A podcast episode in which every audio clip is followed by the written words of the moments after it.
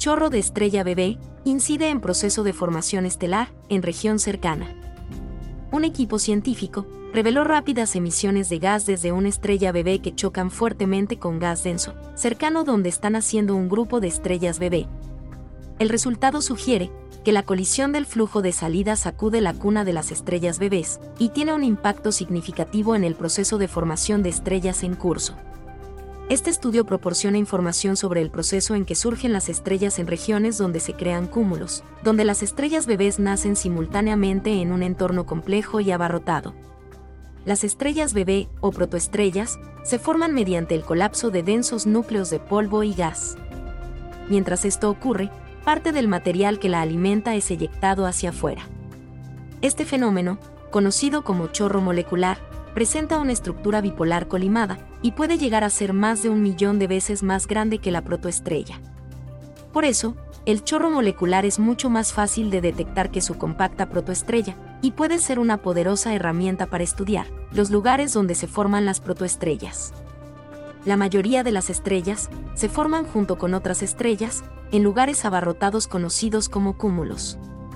Los estudios teóricos predicen que los chorros observados en los cúmulos de formación estelar desempeñan un papel importante y pueden desencadenar, o al menos facilitar, nuevas actividades de formación de estrellas. Por otro lado, los procesos de formación estelar en curso pueden verse afectados por chorros moleculares cercanos. Aunque se sabe que los procesos de formación estelar son comunes en los cúmulos, los estudios observacionales que buscan resolver las protoestrellas individuales dentro de los cúmulos aún son limitados, debido a que éstas se encuentran relativamente lejos de nosotros. El ARACOM Large Millimeter, Submillimeter Array, ALMA, es una poderosa herramienta que ayuda a resolver las distribuciones de polvo y gas, y revelar los complejos procesos de formación estelar en regiones donde se forman los cúmulos. Asako Sato, estudiante de posgrado de la Universidad de Kyushu en Japón, usó ALMA junto con su equipo para observar las regiones F, I, R3 y F, I, R4 de la nube molecular de Orión-2, conocida como OMC-2. OMC-2 es una de las regiones de formación de cúmulos más cercanas que se conocen, pues se encuentra a 1400 años luz de nosotros, en la constelación de Orión el equipo científico estudió la distribución espacial del polvo y del gas de monóxido de carbono y monóxido de silicio. Al ser uno de los componentes principales de los procesos de formación de material denso, el polvo es un buen indicio de la presencia de núcleos densos, donde se forman las protoestrellas. El monóxido de carbono, en tanto, es la segunda molécula más abundante del universo después del hidrógeno, y al emitir intensas señales en longitudes de onda milimétricas, permite detectar chorros moleculares. Por último, las emisiones de monóxido de silicio se usan para detectar regiones que han sido sometidas a intensas ondas de choque. Las colisiones entre los chorros moleculares bipolares y el material circundante suelen despojar los granos de polvo de su silicio, que luego reacciona con el oxígeno y termina formando monóxido de silicio. Gracias a la alta sensibilidad de ALMA, el equipo científico pudo detectar el doble de erupciones moleculares que en los estudios sobre las regiones F, I, R3 y F, I, R4 realizados anteriormente. El estudio reveló un chorro molecular gigante generado por una protoestrella en la región F, I, R3, en fuerte colisión con la región F, I, R4, que alberga varias protoestrellas en formación.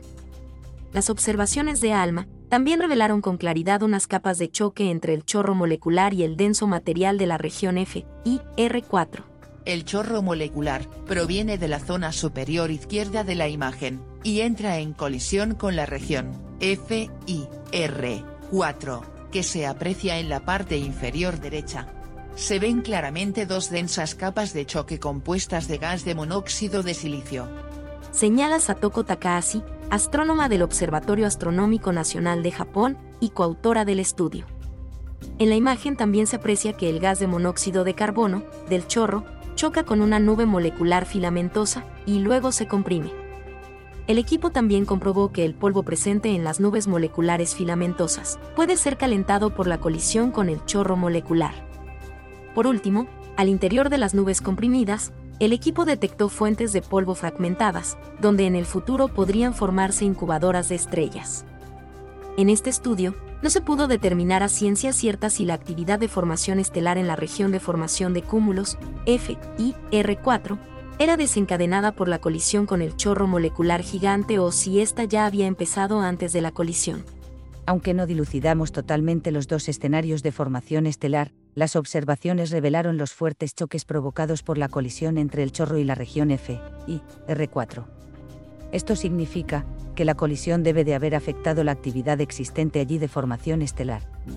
Afirma Asako Sato, autora principal del estudio, quien expresa, además, su ambición de realizar nuevas observaciones con ALMA para responder esta interrogante.